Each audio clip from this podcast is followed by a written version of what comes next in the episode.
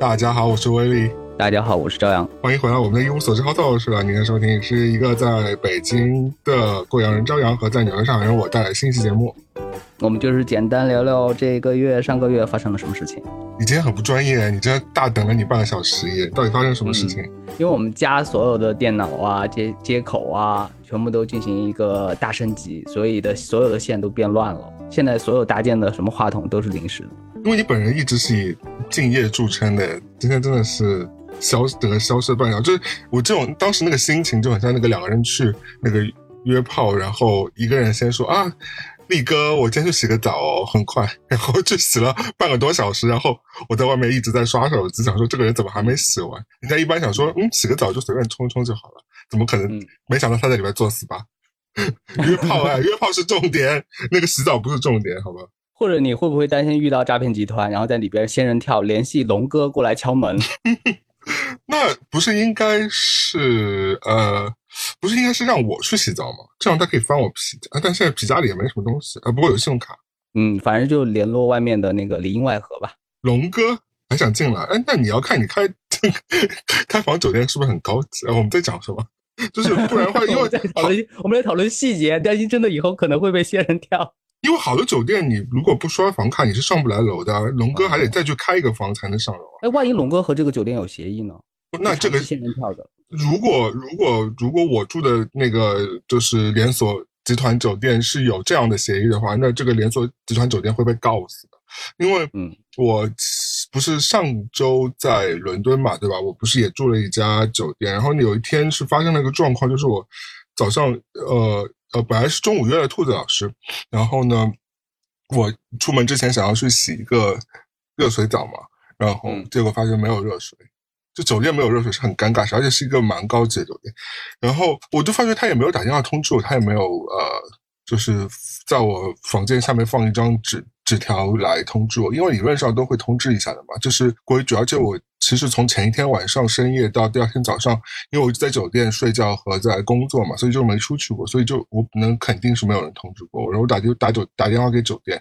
然后酒店反正就。立刻立即马上道歉，然后酒店经理给我写邮件说啊，要跟我见面谈一谈。然后第二天好像之后处理方式就是，我也见到那位经理，经理就反正就解释了一顿。我说我能理解啦，但是就是很不方便，毕竟我有时差啦，什么什么什么，不不洗个澡是很不舒服的嘛，对吧？而且是你们酒店基本设施，而且的确是没有通的。他说那天房费就是半价，反正就是被打了一个折，因为那个房费也不便宜，所以打了个折其实也还行。就是这种小事情啊，一个是洗澡的时候突然没有热水，一个是你点菜的时候呢，服务员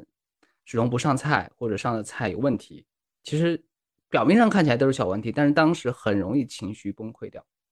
我我其实火蛮大的是，你想点的菜，他跟你说没有，这很烦哦。那是马上告诉你没有，有些菜是做了半天不上来，或者是你看见其他桌上了一样的菜，然后不给你，你是觉得受到了不公平的对待。这个时候你的火了更大，甚至是就想把这个饭店拆了，就感觉有点像玩你的感觉，是不是？就是想说，哎，我你点了耍了，对，或者是被区别对待。我们内心其实，我觉得如果意识到被区别对待的话，那个要投诉的等级就会变得非常大。主要是年纪大把了，你就不希望，就是，而且你又付了，现在我们现在去的消费的东西也都不像小时候那种那么便宜了。你小时候小时候便宜那些，比如说。呃，快餐啊什么没有服务你是可以理解，但现在因为特别像欧美，就很多地方都是要付小费的。如果你在这种情前提之下，你都没有服务的话，其实你是会觉得很冤屈的，因为的确你是又花了钱又没有享受到。嗯，所以我我意思是龙哥是上不来的，龙哥是要要 要。我们在讨论这个事情的可执行性是吗？龙哥得多强大才可以敲你敲开你这个门？嗯，哎，我有个问题啊，我我觉得这个是一个。呃，因为其实你也住过很多次酒店嘛，然后你也肯定会碰到过有些酒店是需要刷卡才上去的，对不对？那呃，你你有没有碰到过，就是呃，你也不确定对方是不是住客，但是他可能示意你帮他刷一下那个卡，你会帮他刷吗？我不会啊。那你会跟他说什么？会不会有点尴尬？如果是个老弱妇孺怎么办？有些就是好像让你运毒品的，就是派老弱妇孺的。你这时候怎么？目光如炬，思路那么清晰了。我会装傻，我会我会装傻，我会嗯。但是只有你们两个人哎，你就势必要刷卡，不然你也上不了楼哎。那我就上不了楼的话，我就请前台的服务员来处理一下。啊，你会出去的？哦我觉得这种时候很多人就真的就想说算了，就给他刷一下了。哦，很多这种顺手忙就会害到自己啊。哎，但其实也有个问题啊，如果他既然没有房卡刷那个电梯，他上了楼之后他要怎么进去呢？他难道是跟别人约炮的吗？其实如果是正常的客人的话，他应该直接就找服务员来。对，就找前台重新办一张卡。客人帮忙，他这个路径就是错的。是，而且我们要指出他这个方法是错的。但我真的住过那么多酒店，其实这种其实还是蛮正常，有经常很多这种情况会发生。但我一般 也是装傻，装傻，我就我就在那边站着。装傻的目的不是说想解决问题，而是让这个事情在你面前划过去。嗯，因为其实你不帮他刷才是正确的一个行为啊，是不是？对，因为不然的话你会呃，就是影响到整个酒店的一个安全的问题啊。因为有另外一个层面，就是为什么会有人提出帮他刷一刷是顺手的事情？因为我们热心助人的这个提醒一直都在，就是顺手的一个忙嘛，顺手指个路，顺手换个零钱什么的。但是这些都是缝隙，都是有可能会被很多别有用心的人给利用。钻空子。嗯。但你说这个世界上到底好人多还是坏人多？怎么听上去？真的，看你是处在哪个位置。如果你是处在一些就和整个社会层面打交道多的，是比如说开饭店。比如说，你要面对很多陌生的客人，这个时候你接触所谓打引号的坏人的几率就会比一般人要大。但如果你变成就像你说的，你经常住酒店，会有保安，会有服务的前台，嗯，甚至你会有助理帮你把很多事情都挡在外面了。这个时候你会意意识到这个世界好人多一点。是的，因为我在想，黄渤说过了，这个就是那个电影演员黄渤，因为他是从底层一点一点打拼上来的，他自己就说。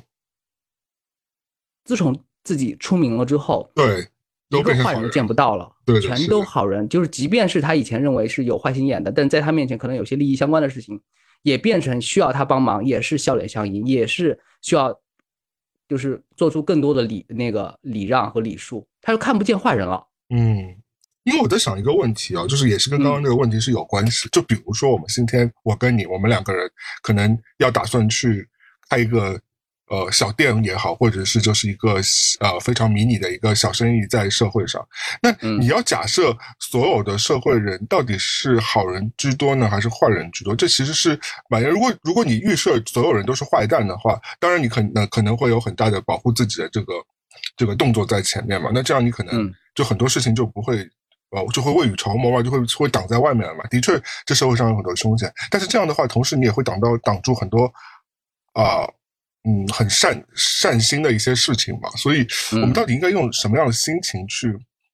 就把自己裸放在这个社会上面呢？到底是用一个比较防范的心态呢，还是说是一个比较呃开放和包容、比较以人为乐、以人为善的这种心情？就其实虽然我们一直在拿捏，嗯，对，虽然我们一直在讨论一个事情，就是说世界大同，大家都是平等的，然后每个城市都有它自己的机会和环境。但是有些事实和数据告诉我们，其实你选择大一点的城市，或者它的公共服务更完善一点的城市，其实更有助于你的工作生活。嗯，我举一个很小很小的例子吧。最近不是有个新闻，就是那个 PDD 的那个公司，嗯，爆出来有一些他们曾经研发一些可能有一些恶意的功能，会把一些安卓手机的后门给打开。嗯。然后那家公司就发布了一个声明嘛，就说我们确实有这样一个团队专门研究类似的技术或者方向什么的，但是我们的只针对三四线以下城市，是更的，甚至说的更清楚一点，可能我们只针对呃农村或者是郊区的城市来做这个测试，来做这个相关的一些动作，但是一二线的城市是不受打扰的。那这个也很贱的，你讲这种话是？我我想说的这个问题就是，很多人一直在这两天一直在说，就逃离北上广啊，离开一线啊，因为生活成本太高。但是生活成本高的一个带来的另外一个效果就是，其实它在某些方面去帮你隐性挡掉了很多隐患和危险。嗯，至少比如说你在可以找案例的时候，或者是哪怕是受骗案例的时候，你可以找到相同的案例在网上，这样你可以有所提防或有所怎么样准备之类的。嗯，PDD 这个是蛮凶残的。那后来这个事情怎么解决了？他肯定就是各方面的公关嘛，就是说可能只是自己的一次试验行为，它不是一个针对所有用户的。但是不管他的话术怎么样，我们也是静待这个事情发展，以及有更多的新闻爆出来。我们我现在也不能说这个是所有的真相，也只是我看到的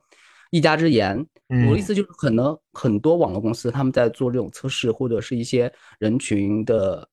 压力考察的时候，他第一考量不会考量北上广，第二呢不会考量用 iPhone 的人，嗯，那就是一些很容易让人趁虚而入的那种低端的安卓手机，就是很多黑客和网络公司下手的对象。嗯，那在用这种安卓手机的人，对于他们来说是坏人多还是好人多呢？用 iPhone 的人就是坏人多多还是好人多呢？这个问题就得到两个这种不同的答案了。嗯，那我刚刚还有想，就是一个灵魂的发问，就是我们到底要更善心呢，还是更提防性呢？我其实现在有点肯。confused，就是我会有点困惑。就是一方面，我自己肯定是比较坚持说，你要用更善心和更善解人意、更打开的态度来面对这个世界嘛。就像那个歌中唱的：“只要人人都充满爱嘛，对吧？世界就变成美好。”我觉得我相信这件事情啊。但是往往在社会实践当中，你太这样的话，你是蛮是还蛮容易受伤的。我觉得不管在中国社会，在我现在生活这个啊环境，我觉得都是一样的。就是你还是要有一个呃所谓。先有一个呃外壳在那里，不然的话，你真的很容易就是被很多事情给刺伤的，因为防不胜防。嗯，香港有一个俚语，当然我不能说我可以很精准的解释它是什么意思啊，我只能就是说自己的版本。它从写出来的那个文字上看叫“文文雷存”，是是那个稳稳定的稳，你呢是你我的你，蠢呢就是蠢笨的蠢。他是什么意思呢？就是知道你蠢，知道可以从你身上拿到更多的利润，那就吃干抹净，能拿多少拿多少，能拿多少年拿多少年。这是一句很非常狠的一个就是香港他们说，只要他逮住一个可以薅的羊毛，就是把它薅得一干二净。就是可能香港市井那种流氓或者无赖才会说这种话，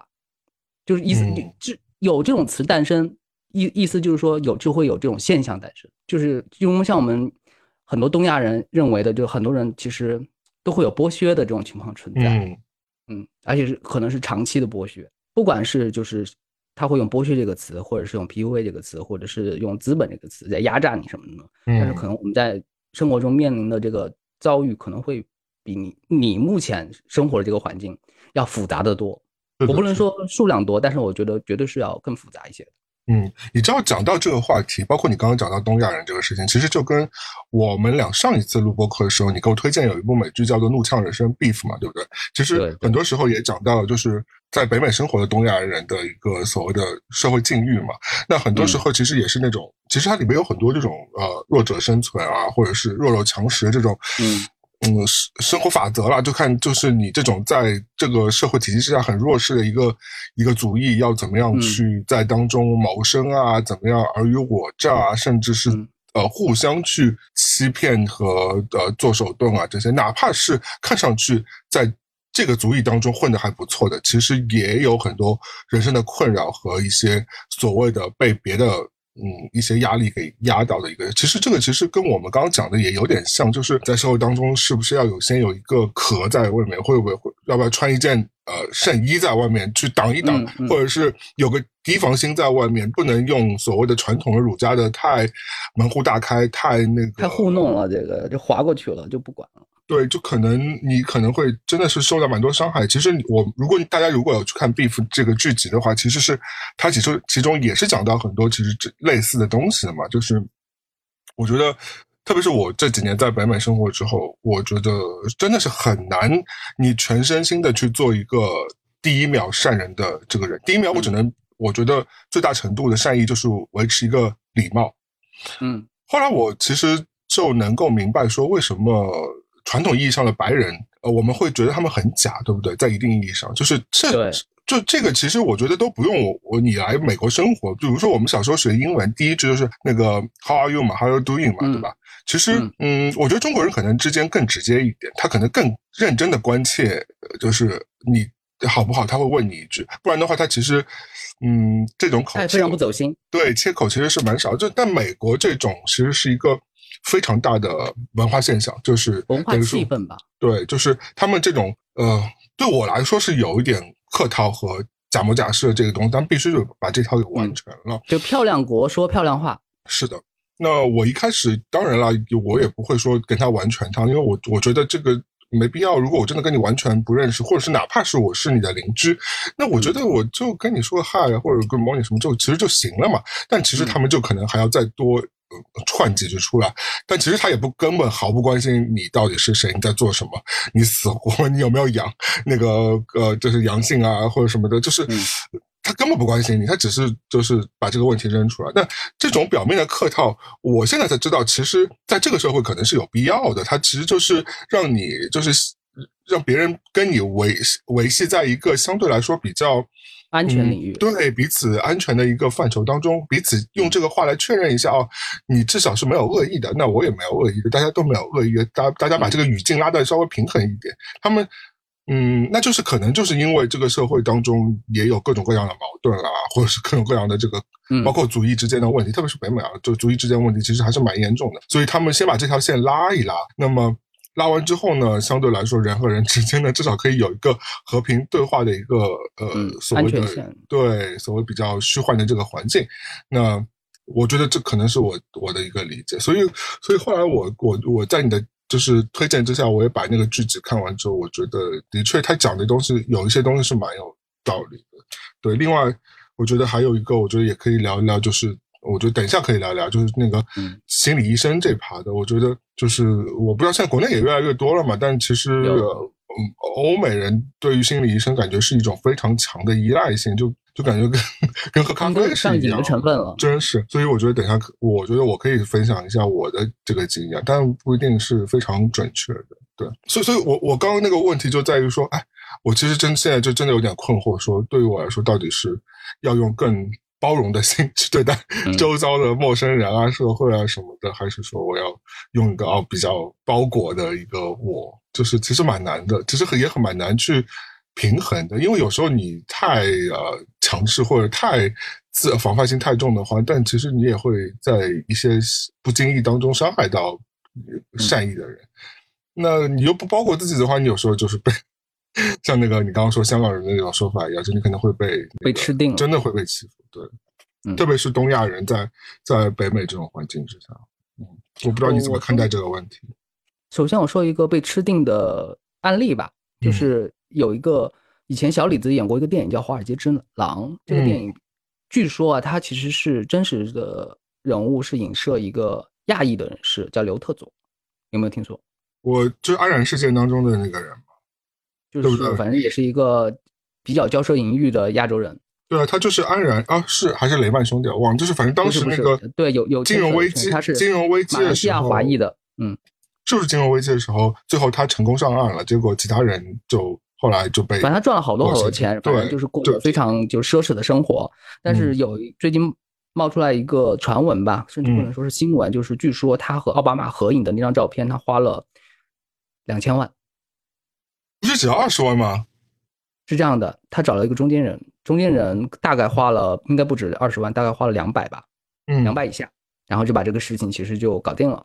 然后就让他和奥巴马合影，但是他自自己就支付了。两千万给给这个中间人，然后他类似的花销其实非常多，就是可能我们觉得他非常非常有钱，但是他可能就是两万美元买买一个汉堡，就只能买一个汉堡包。对于他来说，他就被周围各种各样的蝗虫这样一口一口的给吃了。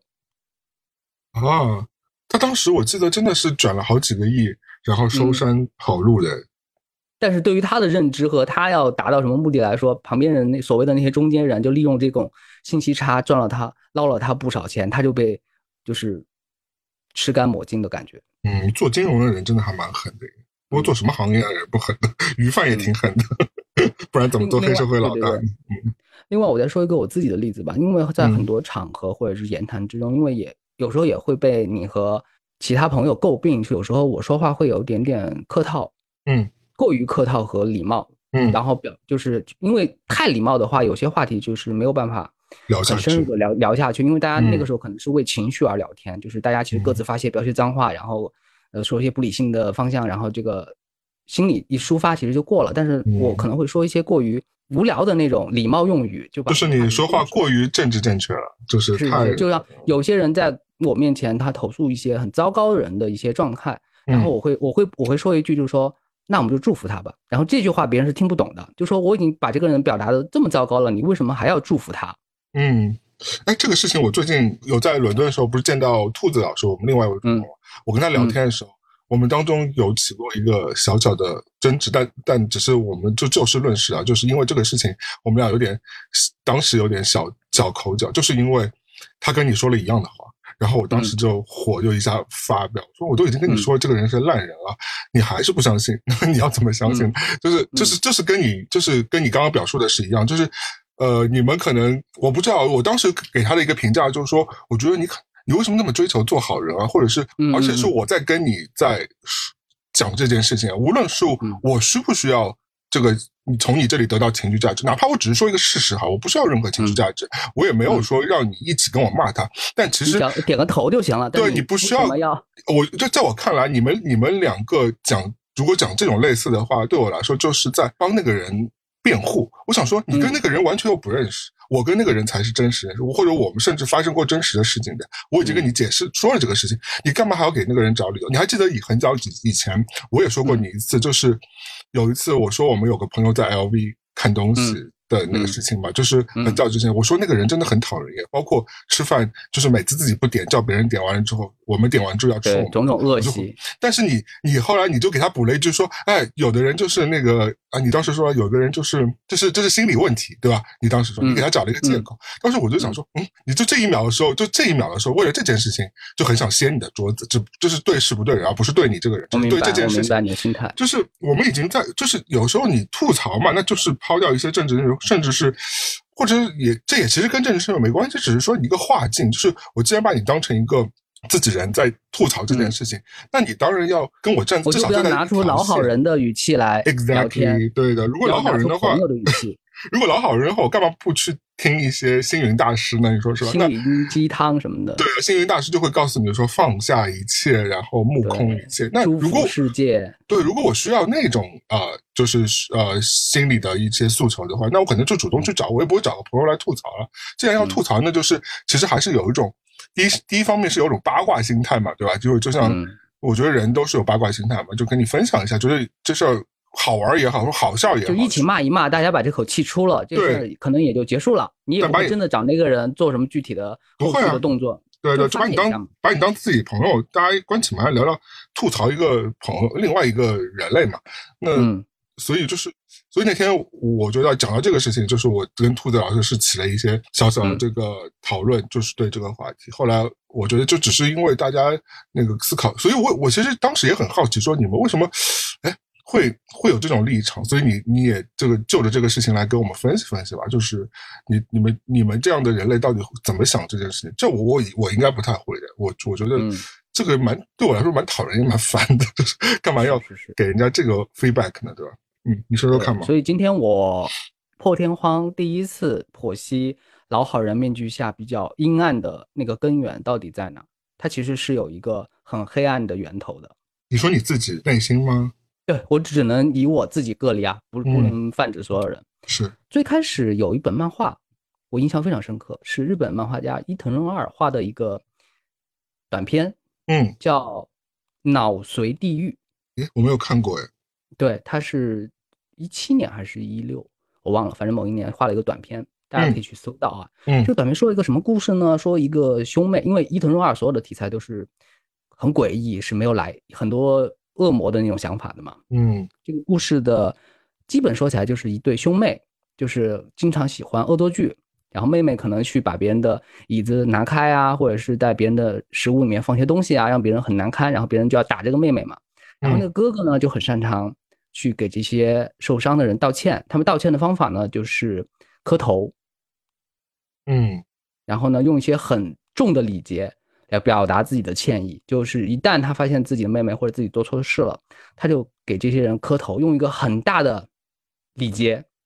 在叩拜他们。就哥哥去帮妹妹擦屁股呗，是吧？对对对对，但是事情到目前为止还是很正常的。但是后面就魔幻的事情就来了，但凡这个哥哥道歉过的人，这些人里面的他的那个脑汁、大脑就会变成液体，从他们的眼睛和耳朵流出来。啊，有点吓人。对对对，就是有这个现象，嗯，所以后来他们探究说，这个哥哥为什么喜欢道歉呢？他不是喜欢道歉，他是在看到这些人的那个脑子变成熔岩之后，他眼睛里面会看到恶魔给他释放的一些元素，让他达到一个极致的快感，他就像吸毒一样，所以他需要反反复复去重复做这种事情，哪怕他自己没有犯错，他看到有机可乘，他就要跟这些无辜的路人或者是所谓他见到的人道歉，然后让他尝到极大的快乐，然后这些人就是脑子就一下就爆炸或者变得空空如也。嗯，那个画面也非常害人，呃，恐怖。他是一个恐怖的漫画家嘛？嗯，是的。对我为什么要拿这个故事来作为我心里的一个影子呢？就是当我们在聊到一些很糟糕的人，或者是一些我们觉得他们身上个个性上有问题的人，我为什么要祝福他呢？我的意思就是我在这里打一个句号。我这个祝福不是字面意义上的祝福，嗯，可能我只是把它置换了，可能我内心是想骂句脏话的。只是可能我内心是想希望他以后没有好日子过的，嗯，但我觉得这样说出来，我可能就会犯口业，还是就是不太妥当。然后我内心就不停的练习，把所有的诅咒，或把所有的不好听的词，都转换成祝福两个字，嗯，然后这个事情就到此为止，我也不会想太多，我也不会有更多的负能量出现。但是对于我来说，祝福这个词，它不是就是好，那我们就祝福他吧，其实就是一个。打了一个句号，然后对他这个人就从此了结的感觉，这是对我我自己来说。但是可能听到的人，他耳朵听到的未必是这些信号。我觉得这个是我在讨论问题和我在表达观点的时候一种应急措施吧。因为我们如果对这个人就是说太多负面的话，虽然聊聊起来会非常开心，聊起来会发泄了一下，但是比如说脏话说多了，其实也上瘾，换成了另外一个词而已。我觉得从我角度上，我可以给你一些我的想法吧。我觉得我我刚刚你说我能够理解的我，而且我其实也在一定程度上遵循你用的这个方法。呃，但是我用的这个呃时间是可能在那个人面前，我嗯，我可能会更用阴阳的方式，因为其实我本人也是很会阴阳的。因为毕竟也是职场训练出来的嘛，所以就是当面呢，我其实是不太会恶言相向的，因为有时候考虑到很多很多因素嘛，就是嗯，你不一定要撕破脸，就是因为这个社社会上不一定要真的跟那个黄阿丽和那个蒂芬渊一样，两个人就在那那个电视剧嘛，对，真的大撕破脸的表达，因为真的往往撕破脸，对方有可能这种狗急跳墙，造成一些。对你自己更不好，反而会引爆一些其他未可知的事情。你懂的，对吧？就是这种情况是很正常，就是呃，就不打那个叫什么呃落水狗嘛，对吧？嗯，不是不打笑脸人也是不打的，就不不不应该就是不打那个落水狗，就是他狗子跳墙嘛，他就是可能就是什么事情对，乘客莫追是一样的道理，就是不不不要那个就是。太那个呃斩草除根了，因为呃有时候毕竟你做社会并不是那个江湖嘛，就是你一定要打打杀杀把人砍死，所以就当面我肯定会遵循这个阴阳，就我我甚至也不会说脏话的，就是很多时候就是也没必要。你跟他说他可能也听不懂，说实话，因为他就是跟你不是一个世界人或不是一个价值观，他就是听不懂。你跟他讲任何事情他都不懂。那之之所以我觉得啊，就。我为什么像我这样的人，我这样性格人，包括我觉得，也许小虎可能是跟我一样比较接近性格的人。那像我们这种比较风风火火的一些 人类的话，就比如说像我们这样的人类，跟呃跟你或者是跟兔子老师去讲这件事情，就是一方面你说没有情绪价值，想要跟你们一起分享，这是呃不可能的，肯定是有的。嗯，但嗯，但我觉得就是。其实我我我，因为你也知道我们俩性格是什么样子。你阴阳那个人是在我们俩面前做的话，其实对我们俩是没有意义的，你懂吗？就是我们不需要你在在我们面前阴阳那个人，也或者是在我们面前去去维系那个东西。而且我其实我觉得很大程度上，我们的心态也不是说让你去骂他傻逼或者怎么怎么着，就是没没必要。就是我们也。因为我们也不是小孩，就没不是出一口恶气，只是说可能也是想说给你听听这个事情啊，从前到后是什么样子，分析给你听一下。那么听完之后。就也许你可能有一个不同的见解，就是说，哎，可能这件事情，我觉得你好像也有点点问题，或者是你甚至你或者你真的觉得那个人是有问题，你就把这个事情，因为你可能是站在第三方眼光啊眼眼睛上，同时你又是我的朋友嘛，你可以帮我去看一下这个事情是什么样子嘛，避免就是我自己是用一个角度看，可能问题看的比较错位。其实我觉得是这样，就是我可以举个例子啊，就是我我就现场我们来拿一个案例来分析一下嘛，就比如说啊，我今天我就有个事情想要分享分享给你，赵阳，就是我当时也分享给。兔子老师是这样的，就是你知道我们有个很讨厌的邻居，对不对？就是就是一个 Google 的那个那位邻居，然后他做了很多很奇怪的事情，就之前一件非常大很奇怪的事情，我就不说了，就是因为真的非常败人品。那我其实已经默默在心中拉黑他了，我就不太跟他讲话了嘛，就不太跟他往。嗯。那最近发生的一件事情呢，就是第一，就是我有天回家，呃，半夜回家的时候，看到他坐在那个楼道里，就是他们他被锁在门外了嘛。然后呢，他就说，呃，他把钥匙忘了。那我想说，哦，那 good luck，我就这样说吧，因为在北美，你晚上找锁匠很难。哦，就过了两天，我在伦敦的时候，他就跟我说，哎，我有本书要还给你，就是他以前在我家帮我照顾猫的时候呢，就是。他拿了一本我的家里的书，我说我其实当时当然很愿意了，因为我们彼此在照顾猫猫，想说大家还是邻居，当时关系还是蛮融洽的。那拿去我就说没关系，你随便看吧。他他要还给我，呃，然后呢，同时呢，他跟我说两个月之后我就要离开美国了。我说啊，嗯嗯，当然我其实不是真的关心啊，我就 随便问了一下。他说嗯，那是因为呃我要回国去发展了。我说你不是刚买了那个房子吗？他说啊，就把那个房子出租掉了。就可能可能就是因为大厂的一些变故吧。我个人觉得，因为你也知道，最近北美各种大厂在裁员嘛，对吧？他可能对进到了这个嗯那个这个不幸的当中嘛。那其实跟我也没什么关系。那我讲的其实就是这本书的事情。这本书呢，他还给我，他就主动跟我说：“那我放在你们家家门，就公寓门门口吧，就是我楼。”就是我我的我自己家的门的门口，我说不要吧，那平时来来往往那么多人，而且我下周再回来，你放在我家门口，虽然我我觉得应该是没人拿，但是你放在那儿其实不是也怪怪的嘛？就是不你你，我觉得你如果你真的想要放，你就放在那个 mail room 嘛，就放在我们的一个收发室嘛，那是可以，大家可以去拿包裹的嘛，而且可以上锁。我说你放那儿吧，他说好，他就放那儿，然后第二天他就给我发消息说啊不好了不好了，你那本书被人拿走了。我说他说他放在收发室。然后我当下我第一反应就是说，我直接就回他，我说你是不是放在收发室没有装一个袋子，或者没有套一个塑料袋，然后上写好我家的楼牌档，你就直接放在那个所谓的置物架上。裸的书。对对对，我就等我去拿嘛。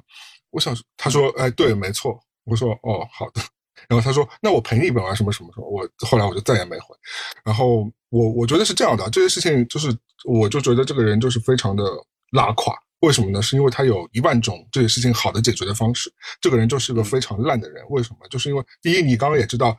呃呃，如果你要这样还，那你就套个塑料袋嘛，对吧？第一，你是不会想要放在人家家门口的，这个是蛮不礼貌的。而且你们是邻居，又不是什么不认识。他想快速的把这个事情就是撇干净，就是对，把它撇干净。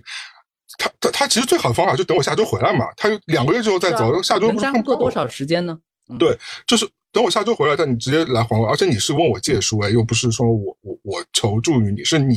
嗯找我帮了个忙，对不对？你你当面还给我，至少说一声当面谢谢，我觉得其实也是合情合理，这是这个最好的方式。第二个好的方式就是你就放在楼下的收发室，然后套一个纸袋子，让你平安收到这本书。对，上面写一个我的门牌号码，因为所有这个收发室只有大楼里人去拿，那我肯定下周回来我就拿到了嘛，对吧？也没有人会去动，因为上面写了我的门牌号。他也没做，他就裸放在那里，所以就是在这种双保险情况之下，都可以做这种情况之下，他还把这件事情给搞砸了，然后还在他的他的那个讲法，就说怎么会有人拿这本书，就是感觉这个是一个外因，这是一个别人的问题，不是老子的问题，那明明就是你脑子不太好，没有 或者说不讲。他其实还有一个动作可以补救这个事情的，但是他没有做，就显得他这个人有问很大的状况。嗯，你说。如果他把你的书弄丢了，第一时间其实不是说告诉你这件事情，而是自己去买一本，花钱对不对？对。然后，但是他做了一个最烂的事情，我告诉你，他甚至不用告诉你这个是这本书丢掉，因为这个你说的对，他要担下来的。对，你说，而且一本书没多少钱嘛，对吧？但是他做了一些最烂的事情是什么？就跟你这个事情做对应，他他就说我要不要买一本还给你？对，他问了一个这个问题干嘛呢？我只能惊了，说是不是智商太低了？怎么会有人讲这个话？那我肯定说，那如果我真的要回，我如又要扮一个好人时候，我跟你说，那就算了吧，一本书也没多少钱，而且是一本中文书，你就是我又不可能绝版了，孔夫子要卖四万多。对，就是他整个人就是，所以我那天跟兔子老师抱怨了一下这个人，而且而且，嗯，就是兔子老师就是，呃，当时为什么会我们会有点小口角，就是因为兔子老师一直在给那个人找理由，他就说怎么怎么怎么怎么样，好像是啊，就是让我感觉说，哎，你跟那个人完全又不认识，干嘛你要给那个人找理由？然后我们后来就。就这个，我们俩不同的心态，我们就讨论了一下，所以就是最后其实还是跟我跟你刚刚在聊这个话题是一样，就是真的是有你们这样的内，我觉得内心还是比较 比较愿意包容啊，愿意包或者是和稀泥。我觉得还是老好人啊，和稀泥不是这种货吧？就是还是老好人，就是还是会为别人去找一些理由。但是我有时候我就跟兔子老师说，我觉得很大程度上，因为我接触很多时候很多很多人，结果就是你往往做了这样的事情，对方不仅不会感激你，他也不知道你做了这样的事情。同时来说，他会变本加厉的，他继续用他的方式打引号的坑害你，或者是去就毁。毁掉你的人生，就是往往是这样的，而不是说你是一个好的结局，就是说你用大善心去理解了别人，完了之后，你像我这个邻居，如果我用善心理解他，他也不会变成一个好的人。我现在又回到兔子的那个观点啊，就是他未必是对你的呃身上的资源或财富有多少的，就是计划或者是有贪婪使坏的部分，没有没有，嗯，对待你们两个之间的关系是可以用潦草来形容，非常潦草，不走心，他就不在乎。他只是就是反正要离开了，反正已经不和你做邻居了，反正就这样吧。然后，然后你甚至就是比一个路人还要不值得一提的那种对待，所以你真的就值得生气的。是的，我我如果就是是我来面对这种状况的话呢，可能就是可能我会有两个前提。第一呢，他如果是长期作为邻居的话，我会思考的更多一点，因为毕竟就是说他再糟糕，他也是要长期和邻居相处的，我不想把关系。弄得太僵，因为就是冤冤相报的话，其实这个事情也会变得很难处理嘛。但是你又说了一个前提，就是说他其实也未来也不太会成为你的好邻居了，所以那就果断切掉了吧。就是我又回到我刚才那个要说的那个点，那让我们祝福他吧。我这个祝福就不是字面意义上的。是的，是的。所以我在这件事情上，我的处理方法也是阴阳，就是我就没有回他。我觉得这已经是最大的侮辱了。就是他他他发了一些僵持在那儿呗，对小丑的话什么的，我要不要买本书还给你啊？就是我也不知道怎么会有人拿这本书啊什么什么，就解解释了两三句之后，嗯，反正我就没有回他。我想说你爱怎么着怎么着，你这场戏你自己演完吧，我不想陪你演，而且我也不想真的去说一些客套老好人的话，因为我说不出来。在经过很多件事情之后，我觉得你就是个垃圾人。就包括，就是你刚刚讲的，真的是没错。我觉得他很潦草的处理我们之间，不管是邻居的关系也好，还是有一点点朋友的关系。我甚至觉得说，你对于一个陌生人，你也不可能做到那么潦草吧？我今天要还一个陌生人的东西，我也不绝对，我我你或者是兔子或者小虎老师，我们都不会做那么烂的这个动作，对不对？我觉得我们都不会做到那么烂。前提和补救的方法可以不至于走到你说的这一步了。是的，所以我觉得他就是一个烂人。那。那所以，我觉得在这个事情上处理，我就是本身就是阴阳人嘛。那我我我后来就是很大程度上回到，就是你跟兔子老师的你们这种老好人的时候，我就觉得说，我其实有时候是替替你们有点小小的，我觉得不不值得，因为，呃，我我反而觉得有时候你们可能真的会被人亲，包括我们那天在饭桌上也讨论了你呃跟东北阿姨坐飞机的事情。你还对，就是你们的，你这个事情一直被作为案例在拿来给我讨论。就是我的观点就是说，我是绝会绝对不会忽视这件事情的，因为我花钱订了这个票。然后选了这个位置，提前选了，而且这个是航空公司派给我的也好，或者我自己花钱买的也好，但这个位置就是我的，而且航空公司的规定就是你的位置就是你的位置，除非你提前要求，对吧？当然我我相信有特例的，我我也我也不是百分之一百。如果今天真的有一个人非常有困难，眼见的困难，而且困难到不行了，那百分之一的破例我是愿意做的，但是百分之九十九点百分之九十九吧的情况之下，我是不会让的。而且我觉得让了之后，很大程度。上就会导致你其实，在一定程度上是在变相鼓励这样的人继续这个事情，对，继续在作恶。然后兔子老师观点就是说，呃，你这个有点太受害者言论了。就是其实朝阳在这件事情上也是受害者。然后呃，因为这个世界上就有人是懦弱的。我那我觉得我跟他意思就是，我认识朝阳，他不是一个懦弱的人。我只是觉得说，这个这件事情上可能，我觉得。我觉得我更支持他去把这个座位拿回来，而不是说，当然你那天有很多前提嘛，就非常有的空座啊，你不你也不想就是为这个事情太多烦扰。我我其实也能够一定程度上理解，但是我觉得这其实这还是一个问题的本质的原因，就是这个阿姨她主观意愿上她不可以做这件事情，就是那么回事，就是所以我觉得，我觉得在在这个事情上，嗯，我就不会做老好人，我觉得我以前肯定会做老好人的。就跟你们真的是一样，但是就是因为我觉得这几年的海外生活啊，包括我一直就是就是不在，嗯，我觉得还是海外生活吧。我觉得很大程度上就是让我学会说，如果在这个世界上你不为自己争取一些事情的话，其实没有谁会再为你争取什么事情，嗯，就是那么简单，还是蛮残酷的，所以我才会有这个。我们今天聊开篇最前面那个，我到底是要用一个比较坚强坚硬的心去面对这个世界呢，还是比较用一个比较柔软的心去面对这个世界？嗯，对，我常常会困惑这个事情。我内心也有一个被荼毒的过程，就是被一个影视剧影响了。嗯，很早，零八年有一个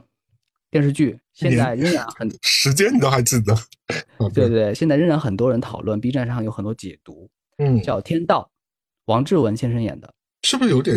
讲讲帮派的一个故事？没有没有，讲讲做生意的，哦就用一些儒家呀、佛家呀、东方理论啊，就有点装的一部电视剧。嗯嗯，他在豆瓣的评分是九点二分，那么高。嗯，然后现在很多人把它当一个就是为人处事的一个案例，就是经常抖音你可以刷到类似的一些切片和解读，就这么这么久过去了，就是在男性观众当中是不亚于《甄嬛传》的这个电视剧。嗯，我就说他前面其中一个小片段，就是王志文演的这个角色去吃早餐。嗯，那个早餐是一个。北方城市经常看到的那种什么馄饨摊呀、包子摊那种，就大概十块钱、八块钱就一笼的那种，很杭州小笼，嗯，对的，很普通的平民的那种食物。是，然后他吃完之后呢，他就付钱走了。嗯，老板就叫住他说他没有付钱。嗯，就说老板意思就是他没有看见他付钱，其实他付过了，老板自己忘记了。就电视演的电视剧就演演到了这一段，这个时候王志文做出一个什么处理呢？嗯，他没有任何的。思考过程也不辩解，他就默认面前这个老板说的这句话是对的。他说：“哦，对对对，忘记给你了。”他就把这个钱付给了这个老板，就再付了一次。对，然后他就走了。因为这个剧很长嘛，他有前因后果嘛。他前因后果一次就是王志文这个人其实比较自视甚高，嗯，他认为眼前的这些小利凡人其实是没有资格去打扰他思考的时间。以及他也不用花任何精力去和他们做任何纠葛，因为就是他如果跳下去和这些凡夫俗子在搏斗，或者是和他们弄得一身泥的话，他后面很多事情就没有办法处理了，就就就太太落地了。对，以后面的事情为重，所以他是他任何他的反任何反应都是第一直觉条件反射的那种处理方式，他不辩解，划过去了，这事儿你对，就是比如说，因为现在有很多图嘛，就是很多那个。傻喷的那种人，就粉丝啊，或者是那些评论啊，很糟糕，很愚蠢。嗯，你就嗯不用和对方辩论，你甚至在下面会多说一句说哦，你说你说的都对，一加一等于三，没问题。嗯嗯，你就就就这样吧，打句号。你说对，你妈的对。就他也他其实的意思就是不想和对方再吵下去了。是的，他甚至不想动一点点的那种他自己的精力，因为这个电视剧里面的王志文就是他把自己就是抬得太已经看透这个世界了。这个电视剧叫《天道》。嗯，天地的天就是道法的道，你想想，就这个作者其实也挺也挺宏伟的内心。嗯，我当时和这个大妈让座的时候，我没有说就是等同于王志文演的这个角色，但是我的其实有一点无形中受到他一点点影响，就是说，如果突然你在生活中遇见一些看着你一定非常道理站在你这边的事情，但是你真的不要跳下去就和他们太过于纠缠，嗯，因为这个纠缠。你伤害到的你的精力、你的处理事情或你后续的一些事情，它会打断你的整个生活节奏。我觉得我会判断了。我觉得你讲的这个是有启发的，是对的，没错的。就是我我也同意在一定意义上，但是，呃，志文老师这个演法有点装逼了。我就就是整个事情听起来，但是我这个道理，我觉得，我觉得大家是要听的。我觉得是有的，就是不要跟一些真的胡搅蛮缠的人，或者是太就是怎么着的，怎么着。就我今天就是花这个钱，我买一个清净，对吧？就有可能大家就是有时候你如果判断他如果和他吵起来，他就赖上你了。对，有可能绅士，嗯，而且我觉得我我也漏想了一个点，是在于说，就是其实空姐这个事情，因为理论上它不是应该你跟大姐之间的矛盾，应该是空乘或者是航空公司的人去跟大姐去解决这个问题，因为不是你直接跟他的矛盾，是大姐违反航空公司的规定，那你跟如果航空公司的人不作为的话，那其实。你如果硬去杠的话，其实你一定会吃亏。就像我那天，比如说，我也说，我前两天也也分享说，我在达美航空 check in 的时候就被一位黑人大妈搞得很不爽的事情。就是我在我在现场的时候，我也没跟她吵，因为我知道，如果我现场用英文跟一个黑人老大妈吵架的话，而且又在那么多众目睽睽之下，在机场的那个 check in 的大厅去做这个事情的话，我一定是吃大亏的。就我就算有理的话，我也会吃亏，因为首先我英文肯定没有她好。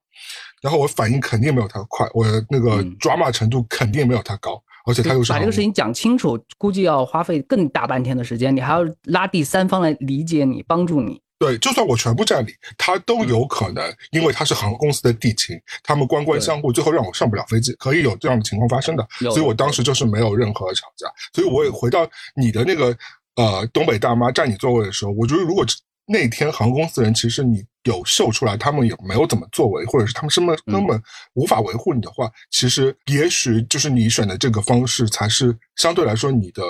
呃对你来说最有利的、最好的一个结果。对，所以我觉得还是要判断一下情况的。但是当时我内心是这样嘛，就是如果这个矛盾在我的面前，表面上看起来就是只有 A、B 两个选择，就是要么他让座，要么我坐他旁边很委屈。但是我旁边不是撇到了第三条路嘛？第三条路就是很隐性，也未必是那么合理。嗯，但是就是我只要我就和空姐达成默契之后呢，就是看看能不能试试第三条路，就让这个事情就很快画上句号。也不要在自己内心留过太多的痕迹，因为如果你想太多的话，你会觉得自己在忍耐这个事情，那自己那个委屈其实也会生根发芽，也会不利于自己的心理健康嘛。嗯，那我其实我是让这个事情划过去了，我没有让这个事情真的在我脑子里面停太久。哎，你现在是想经济舱，但如果你今天是头等舱被大妈占了，你会怎么办？而且你这是花钱买。如果是头等舱或者是商务舱的话，我内心的有一个信号就是说我有拍视频的素材了。就是那个那个，就另外一条思路就就跑出来了。嗯，所以讲到这个，就是我那天也其实也也真的我在内心时候，我我想到这个。想到我等下要讲的这个 idea 的时候，我就想说，我一定要跟朝阳分享一下，因为我在想说，因为在北美很多时候都是很多东西都要花一分价钱一分货嘛，对吧？就是你买你买航航司的座位啊，你买酒店的服务啊，你买一个什么什么超级通票啊，什么之类的，就是就 VIP 票之类。的，就是在很多时候你就是花钱买的情景，因为钱当然不不是不是百分之一百的可能性啊，但是钱在一定的这个呃。就是你花多一点钱，相对来说你筛筛选了一些人群嘛，这样讲也不太好，就是不能说大家没有钱的人素质都很差，但就是花钱买空间，有其实还是有一点点小小的道理的，因为大家既然都已经愿意花了这个钱了，那在这个位置上，大家都是希望有一个比较舒适的环境，那彼此也不会。针锋相对，而且你往往你花钱买到这个环境呢，就是我也比较宽敞，也比较好的服务，也比较花好道好，什么都好，你也不会因为什么环境本身的问题导致你心情非常差，容易跟人发生美角，所以。呃，后来我觉得，在我能力范围之内，我能够升级一点的，我都会去升级一下。我觉得，我觉得可能那个消费主义也是把控人的这样一个心态吧。我觉得，所以，但是，但是没办法，我觉得这还是还是还是一种方法。我觉得，所以大家，嗯，如果出行或者是做一些事情的话，我觉得大家可以去多留一点点预算，去为升级做一点点准备。我觉得在这种。事情上，第一，你可能享受到更好的服务，因为有时候升级也不一定意味着非常非常昂贵，你就是加那么一点点钱，那你其实 相对来说就可以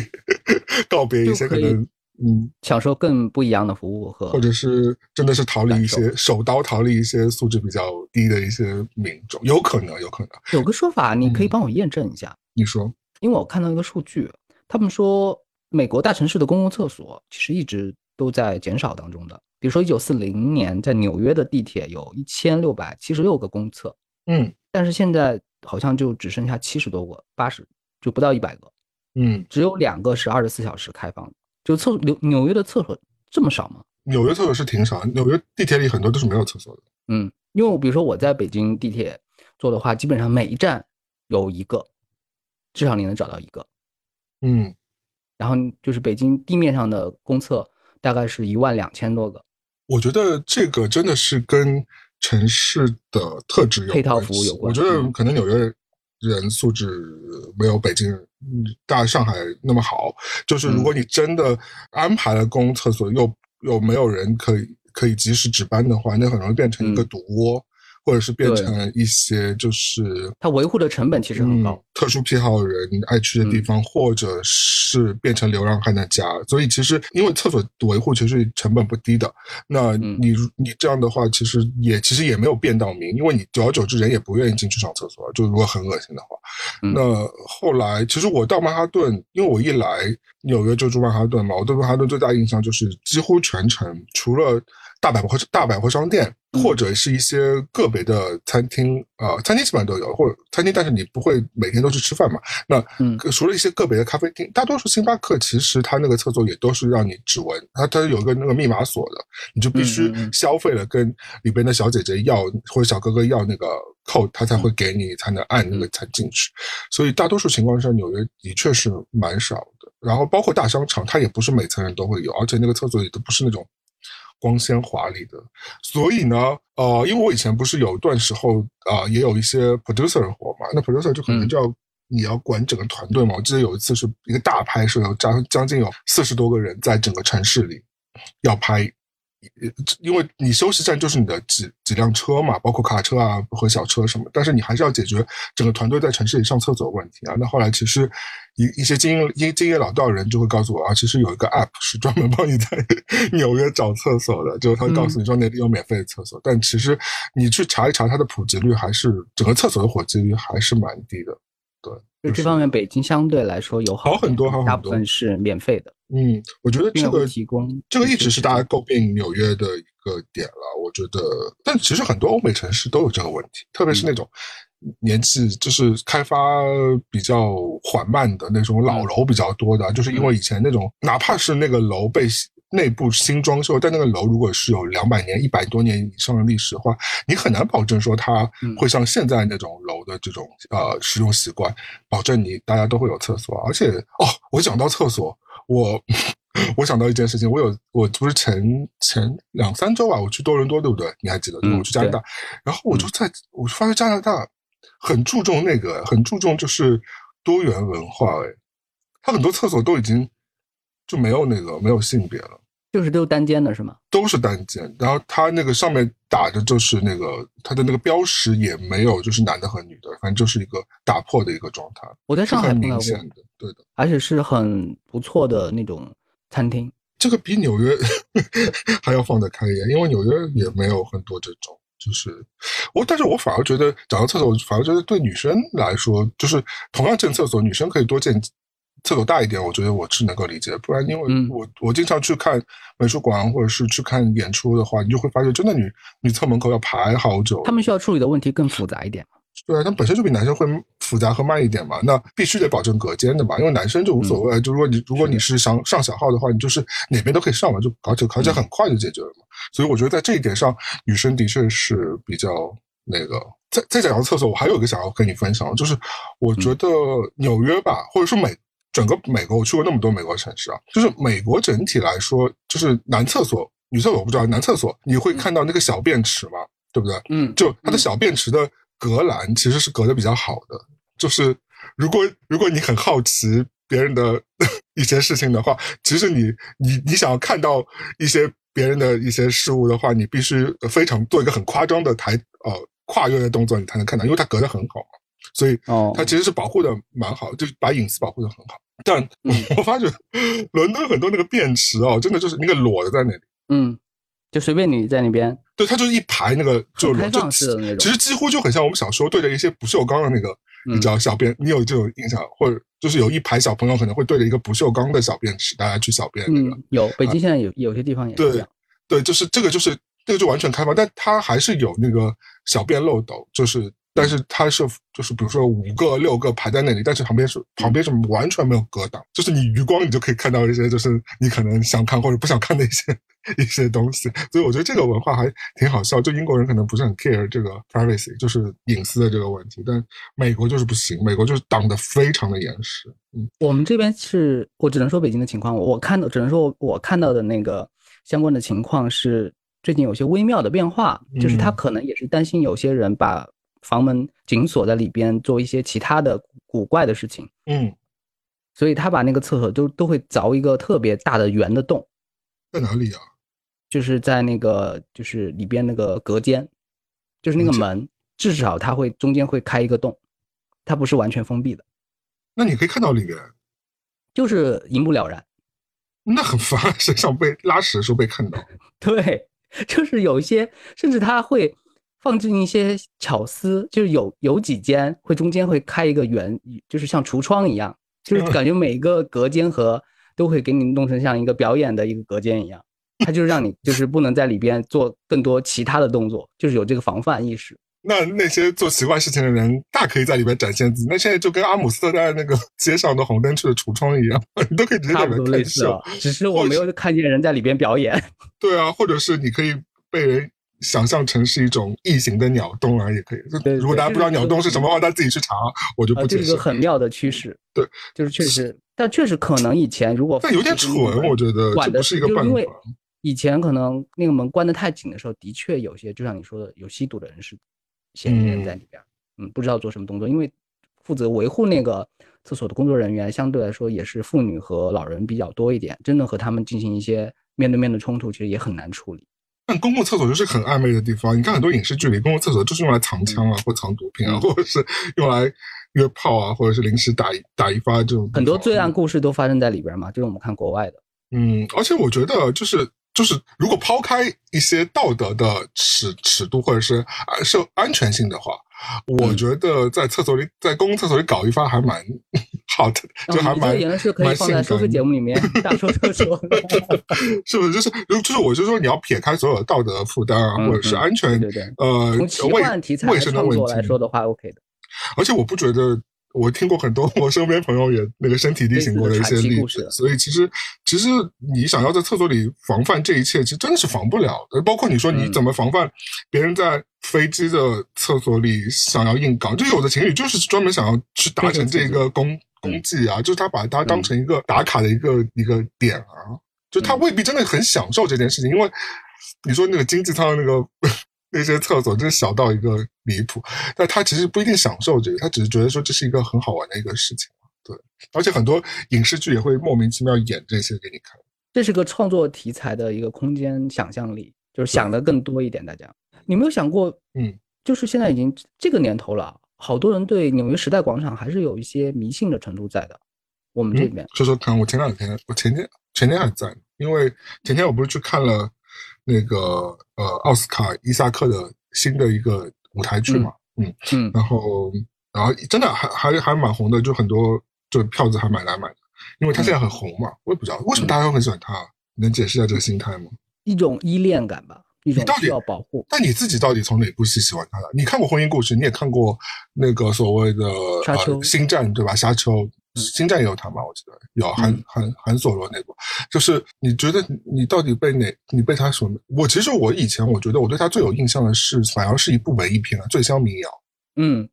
那个他演的还蛮好，而且他有还有还有抱只小猫咪的，你记得吗？他整个剧情其实是一个落魄的一个音乐人，爵士音乐人和和一个小猫咪一起流浪的一个故事。我看了他演的即便再落魄，他都可以给人一种安全感和确定感。嗯，有一点，他的脸还是长得蛮正的。把他为什么大家喜欢把他叫爸爸呢？就是 可能那些就是他带散发的那种气息，就是他可以罩住大家，大家可以变成小公主、小王子，在他的怀抱底下安全的成长。那他的爸爸厉害，还是那个佩德罗的爸爸厉害？你觉得哪个爸爸比较有安全感？不同情境会有不同的需求。他们俩还是好朋友呢，我记得他们俩还演过一部嗯奈飞的一部电影呢，我记得还是本阿弗莱克。主演讲了一些好像雇佣兵什么的，我记得有一部这样枪战片。我们就回到那个你刚刚说的，就对时代广场，就是前两天我还在，所以你想想看，时代广场到底大家大家到底有什么滤镜？就是没有去过吗？是因为前不是没有去过，没有去过都没关系。嗯，是前两天又有人转发给我，这个人可能还是我认知里面他的认知程度、受教育的程度比较高的一个见过世面的人。对对对对，他就说哦，你认识某某作者吗？年轻作者？我说不认识啊。哦，他说哦，他好像在时代广场做了一个广告，嗯，然后他又给我发了一个视频，哦，的确是有一个一个环拍嘛，就是环着那个时代广场的那种环境，然后呢，那个上面的很多那种屏幕就显示出大屏幕显示出的那个广告，就说哇，原来这个人在时代广广场已经登上广告了，好了不起啊！但是我内心说，嗯。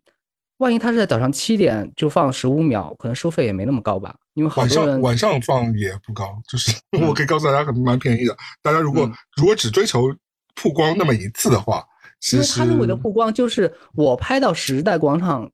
就是亮相这个广告也就几秒，然后我做成抖音在国内放，然后根本不在乎那个时代广场的人有没有看到这条广告，有没有为这条广告发出什么感慨。我只是想证实一件事情，他只要亮相，那早上五点他也亮相了，也是时代广场，但是我这边国内的人是他是不会分清楚这些细节的嘛？对对对，就是其实很像一件什么事情，就是有几年你记得吗？我们的很多民族的歌唱表演者很喜欢去歌。金色大厅对表演，对我们认为那个是个殿堂级的一个表演的地方，但是后来你一打听，它可能只是一个商务演出场所，就是只要你有钱租下来，你和我都可以在那边高歌一曲。是的。然后我们就告诉他就说，嗯，我们在金色大厅有表演，然后呢就深受世界人民喜爱。对我们俩只要也有这个光环。对我们俩只要有钱，我们俩还能在那个大都会。美术馆结婚呢？就 你只要有钱，在美国其实很多事情还都是可以。但这个说法就是还会有人去认为它是一个标准和信号，我就我就觉得，对我就见过世面的人理论上应该是不会觉得这是一个什么很牛逼的事情，因为现在对于我来说，了解一下时代广场，如果我要登广告的话，它的费用或者是难度到底是什么样的？好像就找代理公司几千几千刀吧，小几千刀。就反正就是十五秒，就几万块人民币应该就可以搞定，就是十五秒，就你就等着在那拍一下你自己。如果其实你这个都不用集资几万块，你咬咬牙你就拿出来了的。而且，嗯，其实这跟奥巴马合影拍照是一样的呀。因为我为什么说奥巴马那个是二十万，是因为之前就有人组织过这个局的，那可能是跟前总统比较便宜啊。就是前总统可能那天他就会接见一百个人左右，那每个人二十万。那组织方提百分之四十，然后他拿百分之六十。嗯，你想想看，一天就两千万呢，这是个商业行为嘛？所以很多微商都去啊，很多微商都跟那个奥巴马是有合影。微商为什么会喜欢这样做？是因为真的有人买单的，会有啊有啊，有人信的呀，会会相信他的权威感。那你那个，哎，你能不能帮我安排一下？我跟国内那个伊隆马斯克可拍一个合影，就便宜点就好了，就花个。那个不是 AI 变脸吗？五百块就好了。有个 AI 变脸的那个软件。那那个呃，马来西亚的范范迪塞尔是真的吧？还是泰国的范迪塞尔？嗯，就明星脸嘛。对啊，我也可以跟他拍个照片的。虽然我很讨厌范迪塞尔，那他只要如果他只收五百块的话，我觉得我可能会考虑一下，就还行吧。就是我觉得，就是虽然我很看不上这个行为，但是我觉得还是蛮多人靠着跟有名人合影，然后。啊，这还是一条捷径啊！我觉得，在在在证明你自己也是个有名人这个 方式上，这是这是个捷径啊！就好像你为什么去到一个茶餐厅或者是一些就是当地什么百年民所，你就会看到老板跟各种各样的阿狗阿猫合影，就变成一个合影墙啊，这种对吧？我们在泰国你在上海的长辈，比如啊，你有一张和奥巴马的合影，你有一个十五秒在时代广场。就是做展览的广告，嗯，然后你有一个就是《时代周刊》，可能是纽约某个街区分刊的一个封面杂志，然后在长辈面前就是摊开来看，他们会觉得你在美国混得还可以吧？或者你上了一个 TED 的演讲？我觉得主要是我想不想，我觉得，我觉得这个事这些事情都是可以做，因为你知道我老本行就是 PR 嘛，就是公关，它都是包装出来的嘛。对，如果我想得到一些我想得到的东西，我总是有办法。想就是不管是花钱也好，或者是找关系也好，我应该都是可以想办法去拿。当然，你可能真的真实的上一次时代封面的，哦是呃是呃是就是 Times 那个封面，其实是有点难的。但是那种你刚刚说那种边边角角那种媒体的。我觉得还是没什么问题的，就是，但是主要是我觉得我已经不看重这个东西了，就是我也不靠这个做生意，因为我现在所有的这些客户来说，还是比较在乎说你反而你成为一个低调人，那对客户来说他们是更看重的，因为客户本身已经够有名了嘛，所以他们希望合作是一个靠谱但是又低调的这样一家公司了。对，所以我觉得主要是还是看你自己要不要这个名声啊，就是。所以我的语境是，你在上海的长辈会轻信这些事情吗？以前我我会觉得他们不会信，但我觉得会的，我觉得会的。我我我小时候不是上过上海电视台那那些那种访谈，他们也可以够，至少他们吹嘘一阵，就至少可以让我爸去吹嘘一阵。就是你说出你说出去，上海本地那些人他都是认识的那些主持人啊，或者是那些。如果你在现在啊，现在你在东方卫视接受了一个采访，大概十秒吧，就是说了两句话。我以前就接受过三十分钟的专访，好不好？你现在让我退回到十秒，我是不是已经 退步了？是不是？但其实大家不会认真追究三十分钟有一点点，因为我相信也不会会把那三十分钟从头看到尾，他们最多看一个朋友圈截图嘛。当然了，就是一张图就解释了所有的事情。大家就像我们最开始讨论的，很多人在处理关系和面对朋友的方法的时候，都心态和行动都显得特别潦草。就是不不走心的去关心一下，嗯，就划过去了。就因为大多数别人事情跟你都没关系的嘛，就除非你真的是特别在乎这个人或者怎么。但是我觉得大多数的人，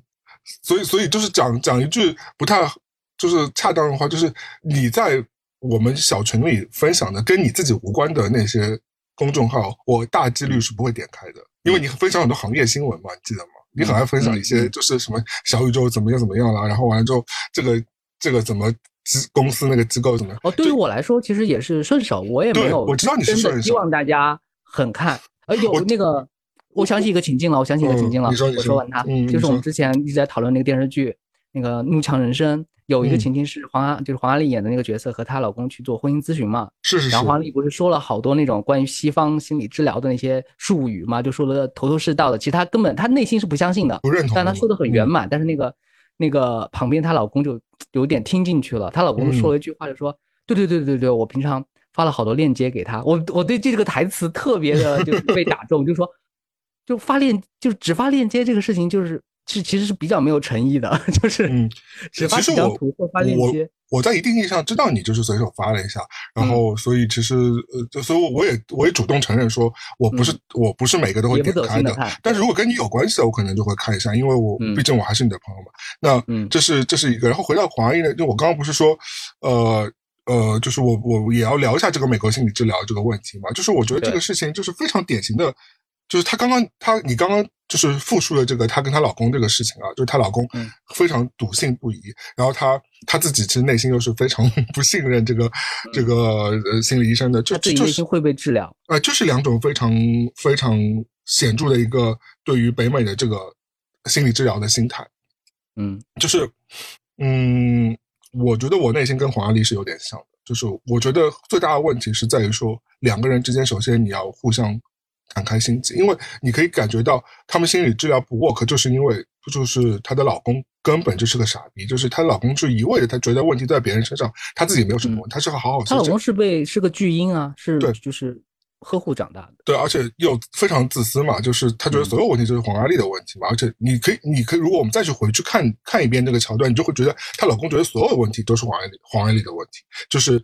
就是他把所有摊到，他说你要去 improve，你要去成长，你要去化解，你要去怎么怎么样，都是你你你你你。但是他没有说我，他没有反省过我。我觉得最大问题就是，我觉得两个人最好的沟通还是，首先你要自己反省，你要看自己的问题，那这样我们才能有一个平等的沟通的前提了。因为事情发生大概率前提下，两边都是。要各打各各各有问题的，那可能多点少点，但你完全不看自己的问题，你一味的把那个枪炮对着别人，那这个心理智商是没没用。特别是他们又是情侣，他们不是朋友，朋友也追求互相理解啊，平等基础上，我跟你吵架，难道我不用反省我自己的吗？我肯定也要跟你说，哪怕这件事情我传战里，我要跟你说，哦，我态度不太好，我觉得我下次我可以更理性一点。但是你就会觉得，哦，这件事情我的确是呃误会你了，或者怎么怎么样，对吧？那这样你的大家就会一个往前进的这个态度。那西方更多，我觉得啊，虽然我这样讲是非常不公平的，也是政治不正确的，但我觉得西方很多还是蛮虚的，就是跟白人那套，就是哎，我不能说完全是没有效的，但可能对白人有效，但我觉得很大程度上对我是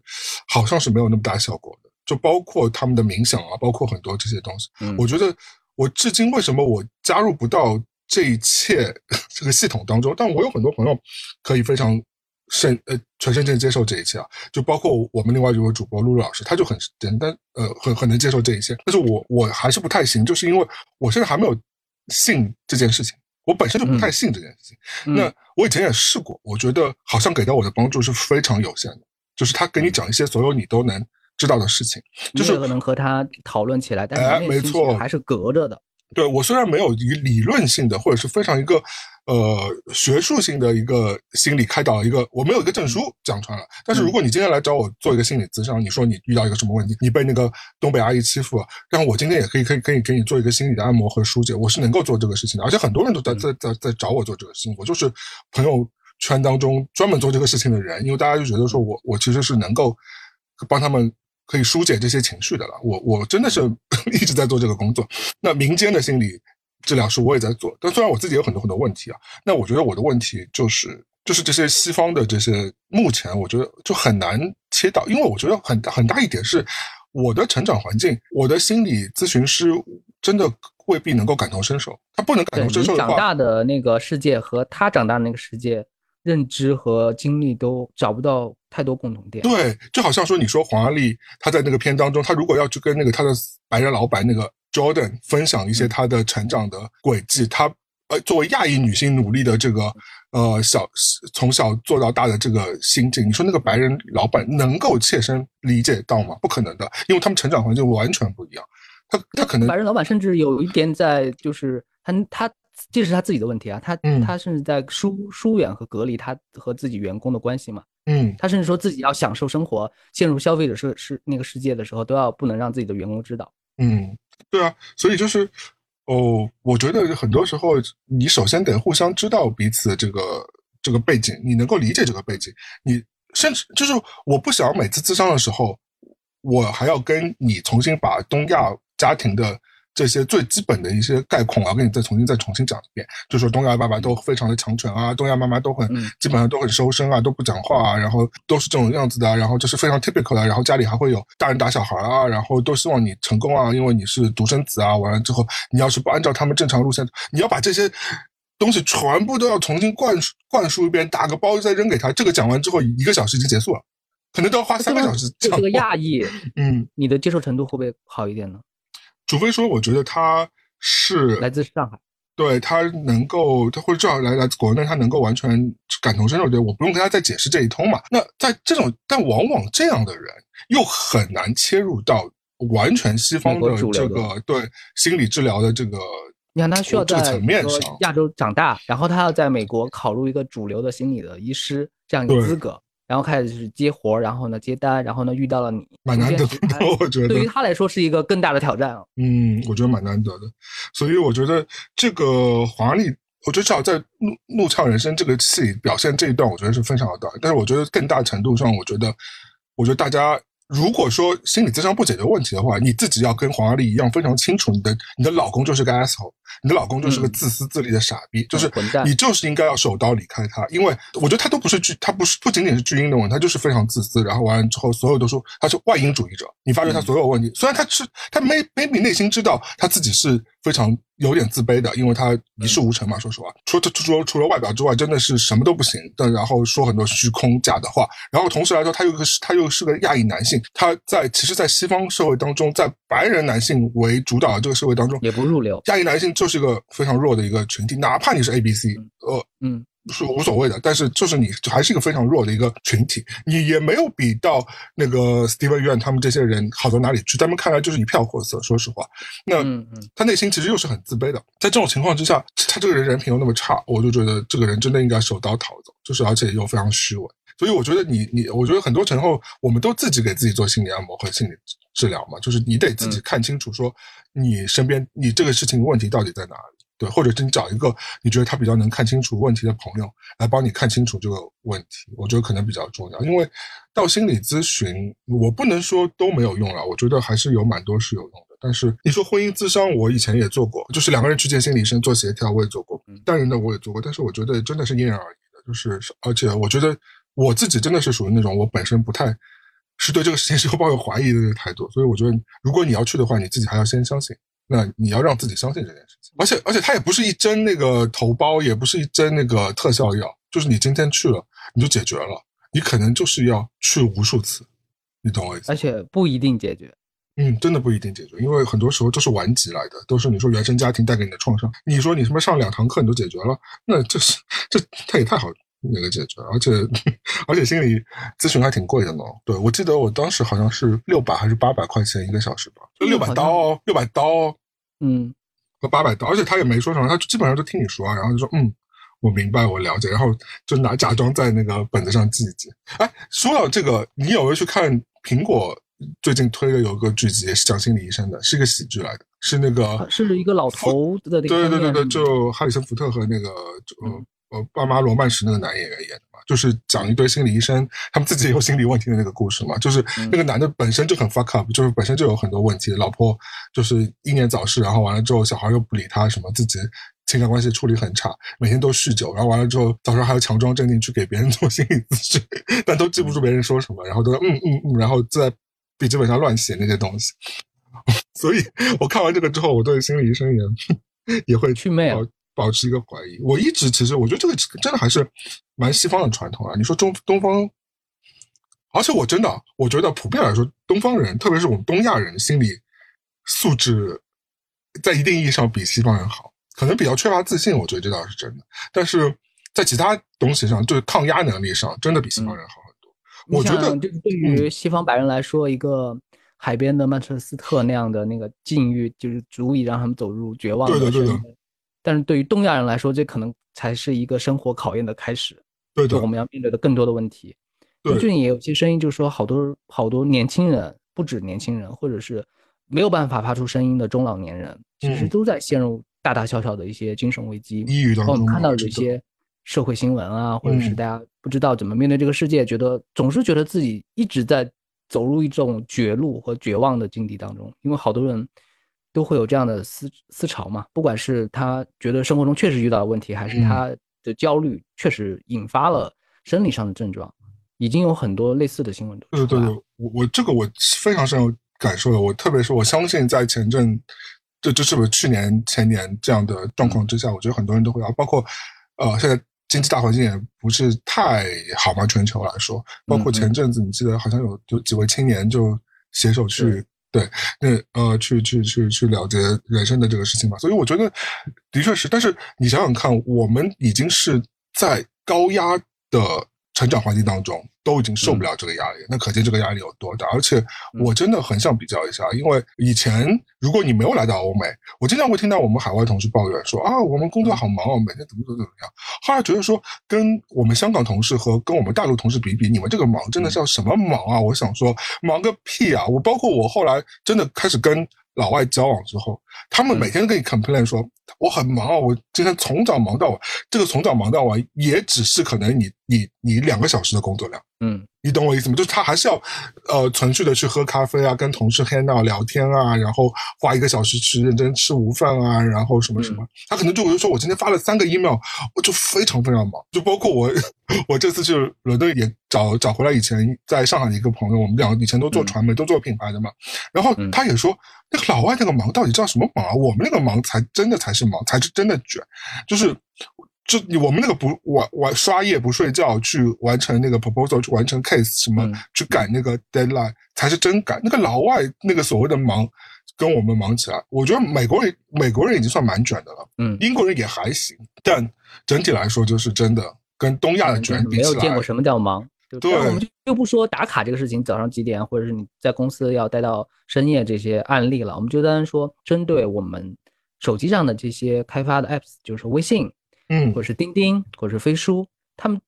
诞生或者他们基因里面带的那个特性，就是要随时随地找到你，锁定你，把你拉入会议，你可以随时随地参加，说两句，然后呢全程陪跑，然后即便这个事情你不是一个主导，但是你也需要在这个语音会议当中，特别现在移动互联。发达之后，你和朋友去夜店，或者去上厕所，或者吃烧烤，你都是要盯一下手机，或者是你把那个会议打开，而一边耳朵听着，就是说我不能错过这些所谓的会议，我就要工作。这些工作有时候是不会算入你的工时的，嗯，甚至加班可能都算不上。但是你确实整个思维都是在工作状态呀。而且老板是心安理得用你这个时间，他觉得你你就是 anytime 应该回他，但他根本不知道是一个大逆不道的一个事情。是的，是的。他会觉得说你怎么那么久才，或者说你晚一点时间回，他就觉得对小。但是我觉得在一定程度上，下了，你为什么？老板自己也被自己卷掉了，就是老板 自己是没有下班时间的，就是你如果当老板的话是二十四小时在线的。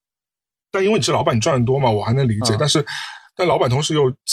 老板自己卷的同时又希望员工跟用这个标准，对，所以就整个就非常的辛苦。所以，但是反过来大家又说，你能进入大厂，你还有份工作，这是福报。那些找不到工作的人怎么办？那些不知道下一个月这个钱从哪来的人该怎么办？就看到一个更糟糕，就是我们就会被各种各样的这种惶恐所引导，就说哦，现在有一个工作还保住了，我还要坚持，至少就是熬下去都可以。我的情绪价值一直要支撑着我一直往前走，就大家就是普遍的状态。我反而觉得就是大家调整一下心态，我觉得就是你经常对自己说一句话，就是说其实你。做的非常好的，其实就是你的卷的这个度。当然，我我前提是你真的是个很认真工作的人啊。我就在在很大情况之下，你如只要是很认真工作的人，在国内的话，你肯定就比那些死老外，你一个人顶三个了。我跟你说，真的是这样，而且他们可能赚的钱还是你的三倍或五倍。所以我觉得你大可以跟自己说自己已经做的很好，就有时候你甚至给自己该有些奖励就奖励吧。我觉得，比如说你想要吃点什么东西，去旅个游啊什么的，就给自己花点钱，就花点钱，就不要有任何的负罪感，就真的不要有负罪感。那至于说刚刚朝阳讲的那个所谓的，嗯，现在很多人找不到工作，这也是事实。我觉得你要有这个感恩心，但不一定是感恩老板，你可能是要感恩你自己，很认真工作。你把你把这个感恩转化成一个感谢你自己，给自己继续留留到这个位置，那我觉得你的心态可能也会好一点。嗯，你对吧？我觉得的确是的，的确很多现在人是没有工作，包括我都找到好朋友面对面聊天，就是也不要。微信聊了，因为微信它中间可以产生很多复杂的自以为的友情，或者是非友情，或者敌意什么的。但是面对面好多事情，就是一句话都可以解决问题了。对，还是面对面多聊天。对你，你讲到这个的话，我又会要 call back 你刚刚讲的这个你们老好人这个事情。所以，往往为什么我又不不太 support 老好人这个心态，就因为现在已经那么辛苦了，就是嗯，我们每个人都很辛苦，对不对？就像我，我真的不会再额外去给一些傻逼找一些理由了。如果他真的是个傻逼的话，就是我何苦呢？我给你，我给他找了这么多理由，我我还我心还累了一层。完了之后，嗯，他还你看我的邻居，他妈还占了我的便宜，他也不觉得有任何问题，对吧？你现在跟他去说，他肯定不觉得有任何问题啊，对吧？如果他觉得有问题，他就不会那么做了。那所以我就不会给他找任何理由，他就是个傻逼嘛。那我反而会想说，你和兔子这样的。啊，比较相对来说比较能够容忍别人的人，我觉得有时候也可以放放肆一点，就是嗯，不需要所有人都容忍嘛。我觉得对吧？有时候真的有的人做的太过分了，你何必呢？就是因为你容忍人家也不会感激你的呀，人家还是会觉得他他觉得你是傻逼，他也会那么觉得，对吧？我说我是这样觉得的，我不知道，反正我我肯定也会有强硬的时候，就是给自己个额度吧，就是当你觉得这个事情。一次两次你都遇到了，那证明就是这个社会其实在欺负你的善良。对，因为我因为我跟我跟你们两个人啊，虽然就不是说呃现在生活交集那就现实的生活交集那么多，但是我对你们俩性格我还是蛮了解，因为我以前毕竟跟你还是很熟的，所以我其实知道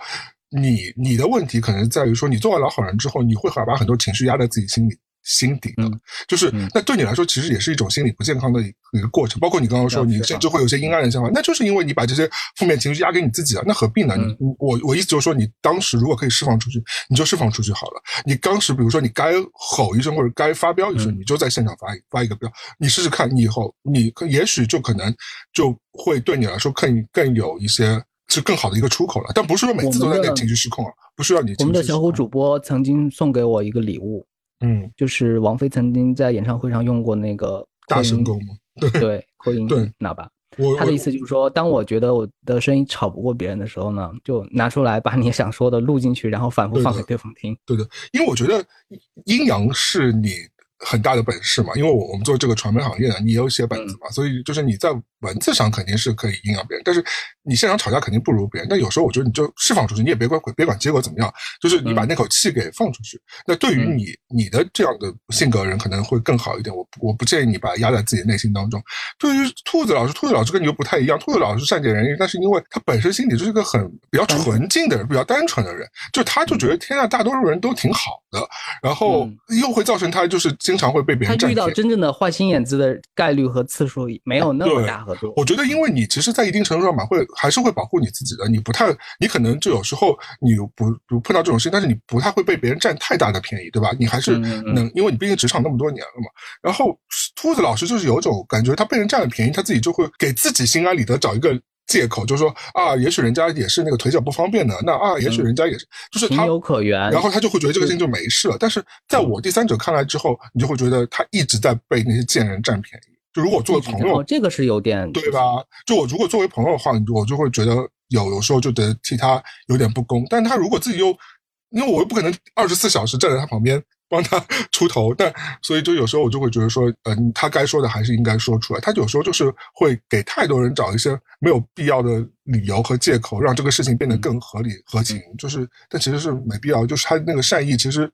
我觉得很多社会上的人是不会接受到的。其实有还有一个武器了，你不用担心，这个武器就是一个处理事情的呃公式。嗯，就是当我内心意识到这个事情我解决不了的话，我就闹大它。嗯。就把就先把它闹大，先让这个就是更多人听到这个事情各种细节和声音。只要闹大了，其实来处理这个问题的人就不止我一个了。嗯，但我觉得这个方法也许对你有用，但那对兔子佬这种性格人可能又没有用。他根本来，他可能他根本连大声都有他又优雅的一面嘛，说往往好听的说，就是他必须要保持一些身段或者是礼貌，或者是这个世间人和人之间美好的那个脸皮不能撕下来。是的，是的，是的。他闹不大这个事情，对这个就要训练，要训练。我觉得要训练的，因为很多社会上或者是短兵相接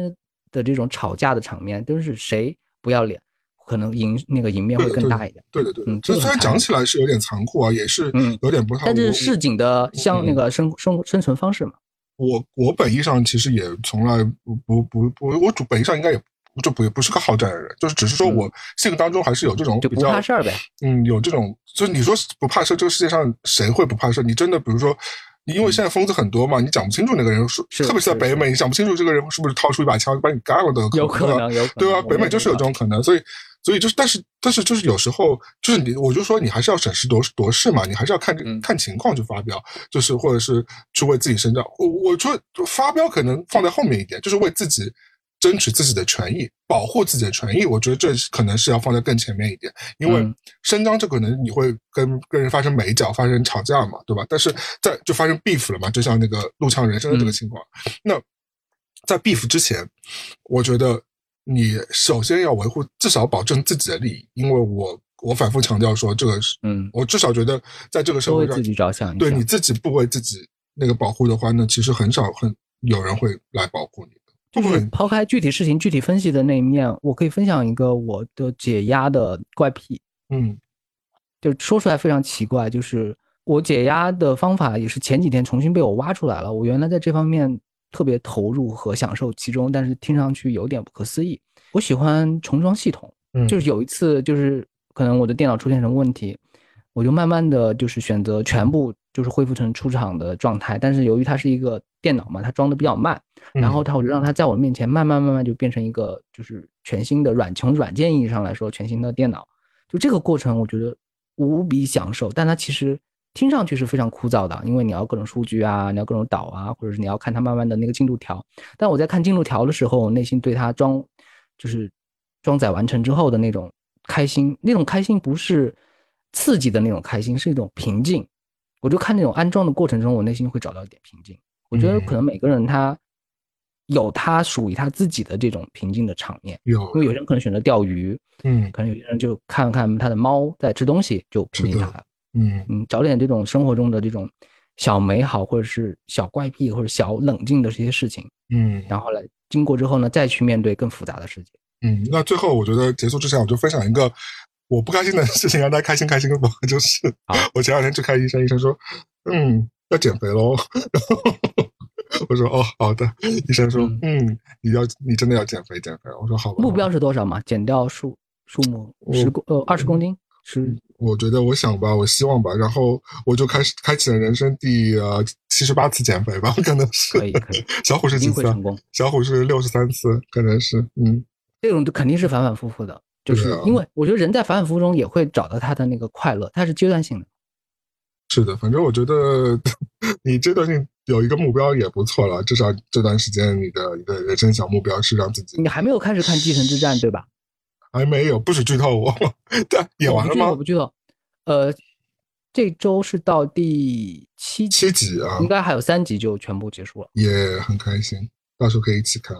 哎，我可以和你，就是最后的最后啊，我跟你跟你分享一个我我看这个剧的一个感知，因为《继承之战》它讲的是一个就是你说是集的，从第一季到现在所有的对对整个就只是这一季整体的这个作品的一个感知，因为它描写的是一个世界。顶层富豪的一些生活和他们那些就是狗血的那些剧情，我发现他们所遭遇的那种生活环境和他们面临的精神压力，还有他陷入了整个财富的这种系统的混乱和混沌未知当中，嗯，和我们这边的外卖小哥非常像啊。你想外卖有以前有一篇就是十万加的公众号文章叫陷外陷入系统的外卖小哥嘛？对对对对，很有名。就是他被整个系统倒逼，就是说要被时间赶着，不同的场景，又是又是驱车呀、闯红灯呀，为了赶时间啊什么的。我看完这快四季的《继承之战》，就发现那几个主角，包括老头子，他也是在世界各地，他没有认真、很安稳、很舒适的住住在自己的大别墅里边。他也是要戴着棒球帽，然后在纽约的那个街道里面走来走去，穿梭于绿那个他的办公室之间啊，然后和别人谈判啊，也是要争分夺秒啊，也是要赶在谁谁谁之前，然后抢到情报，然后把自己的那个就是各种的策略都运用进去。他非常非常有钱，他可以享受最高级的食物，但是他好像没有心思去咀嚼那些更美好的事物。就是旁边可能有最好的桑拿或者是最美好的风景，他们没有一个人去认真看旁边的风景的。嗯，他们的整个思维和他们的注意力都是在，就是说我如何比谁先抢到一步，我和谁讨价还价，我把今天这个生意是一百亿还是两百亿，他们的数值是以亿来计算的。但是从他们面要面对的那个精神拷问和他们思思考的那种方法，你想想是不是和陷入系统的外卖小哥是趋同的？嗯，但是也有可能说他们赚那么多钱就是。我提供一个思路啊，就是我觉得他们赚那么多钱，他们就不想思考这些庞杂的事情，就是就是你刚刚讲的王志文天道那个 心情成是一样的。但是我又陷入另外一种系统了嘛，另外一种财富系统。对我我我，比如说我我我我举一个类似的例子，我给你，我就是前两天的真实啊，就是我有个朋友不是临时住在一个曼哈顿很高级的楼，前两天叫我去参观嘛，那个楼楼里几乎什么都有，有 SPA，有那个健身房，就楼里本身就有啊，然后还有一个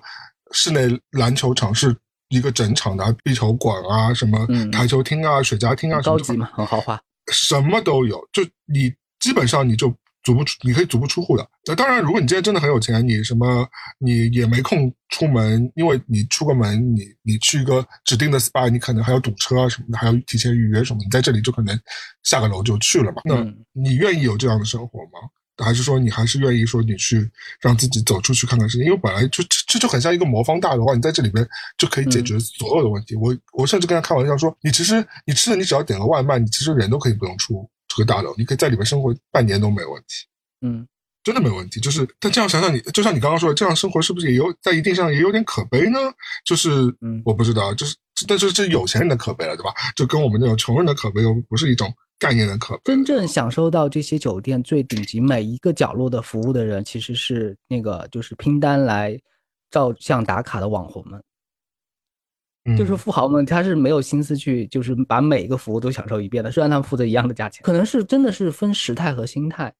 因为有些人住进这个空间，他就冲着这些服务来的，他可以完全就在里面，就是就不出这个世界，就是就是像我们说的，他的舒适圈就在这儿，他只是。他的目的是要把自己的舒适圈变大，他不是要走出舒适圈。嗯，而另一些人是在里边，他没有意识到自己在里边。嗯，所有的所有的选择都是在这个事情过去之后，回头看就说哦，当时我错过了，或者当时我选对了，就回头看才觉得是有的选。但是你身处其中的时候，你在享受或者你正在失去什么，你都不知道的。所有的代价和的那个标码都是在这个事情有一个结束或者画上句号之后，你回头看，你说啊，当初原来我这样做是对的，或者这样做不对。那大家就不能做事后诸葛亮了？那谁谁谁能打开这个天眼看到这一切呢？不可能。所以我觉得很多时候，呃，虽然我们也不至于像外卖小哥那么辛苦，大多数我觉得我们听众朋友不至于像外卖小哥那么辛苦，但也不可能像继承自己的坑要踩。对，不能像继承那么的人生那么惬意嘛。所以我觉得还是找对自己的一个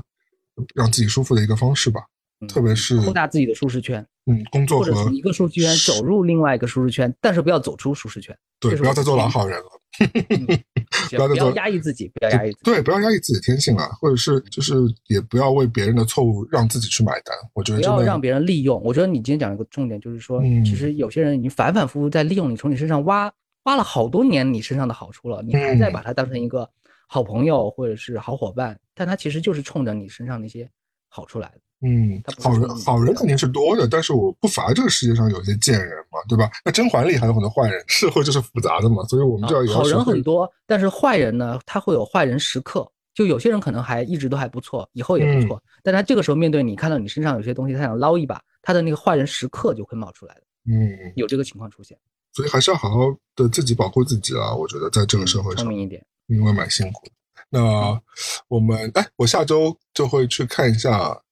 星际义工队三》，叫银河啊，银河护卫队，银河护卫队，对对对，因因为我记得国内也做首映了，已经也也快上了，要上了，同步上映。到到时候我们来分享一下，这个我会想要看的，因为好像最后一部了对，漫威的片子。对哦，这周就是这周，因为我们会放在下周播嘛。但上周那期就跟兔子录那期之后，我们其实已经说过，我其实那天在伦敦偶遇了那个嗯保罗路德，就是蚁人那位大哥，就跟我们擦身而过在街上。他有就是认真端详你吗？没有，他就是因为他很夸张，他就几乎几乎傍晚他戴了一个大墨镜，然后但是他穿的很朴素，就是兔子老师他穿的是那个呃优衣库的那个羽绒服，就是那种薄薄轻薄羽绒服。兔子老师他他也有一件。然后就是因为我眼睛比较尖嘛，他从我旁边路过去，我想说这个人为什么半半半半夜戴墨镜？我想说哦，保罗路德。然后他就在找一个地方嘛，但我我我我们想说我们也不是合影挂的，所以就让他